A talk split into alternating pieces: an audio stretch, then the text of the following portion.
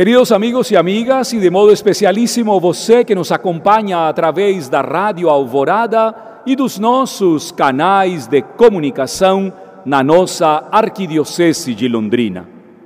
Chegarmos a este vigésimo quarto domingo do tempo comum nos coloca diante de um dos grandes desafios da vida do cristão, perdoar a quem nos fez o mal. Na primeira leitura do livro do Eclesiástico, o autor sapiencial coloca duas realidades muito frequentes na nossa vida.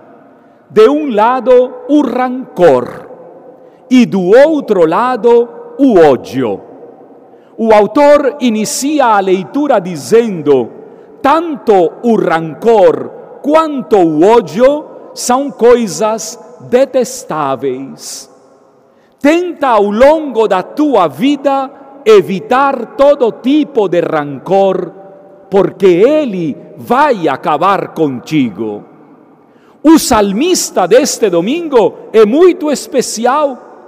Aliás, é um salmo que nós deveríamos repetir como os judeus repetem constantemente: cura as minhas doenças interiores. Ter rancor contra alguém é uma doença terrível. Tem gente que até hoje não se curou de coisas de muito tempo atrás, de uma palavra, de um gesto, de uma atitude, e fica remoendo isso.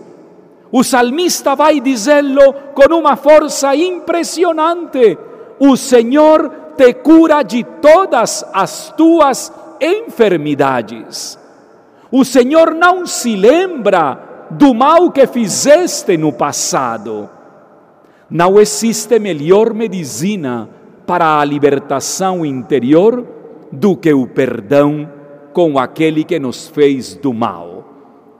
Eu acompanho muitos casais divorciados, tenho um carinho especialíssimo pelos casais que vivem uma segunda relação ou uma terceira relação tentando se reerguer. Aliás, admiro profundamente os casais que vivem constantemente a luta do seu matrimônio.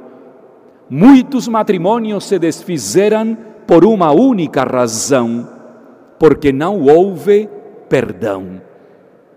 A cena colocada por Mateus hoje é uma cena esplendorosa, com uma única pergunta: não devias tu fazer a mesma coisa? Se Deus fosse um juiz, nós estaríamos esperando uma sentença. Diante de Deus, nós não somos réus de justiça Diante de Deus, nós somos miseráveis pecadores, sempre esperando ternura, carinho e compaixão. O que os outros nos devem é muito modesto, minha gente. Vale a pena dar esse passo no perdão, mas, sobretudo, vale a pena e vale a vida eterna perdoar a quem nos fez do mal. Que assim seja.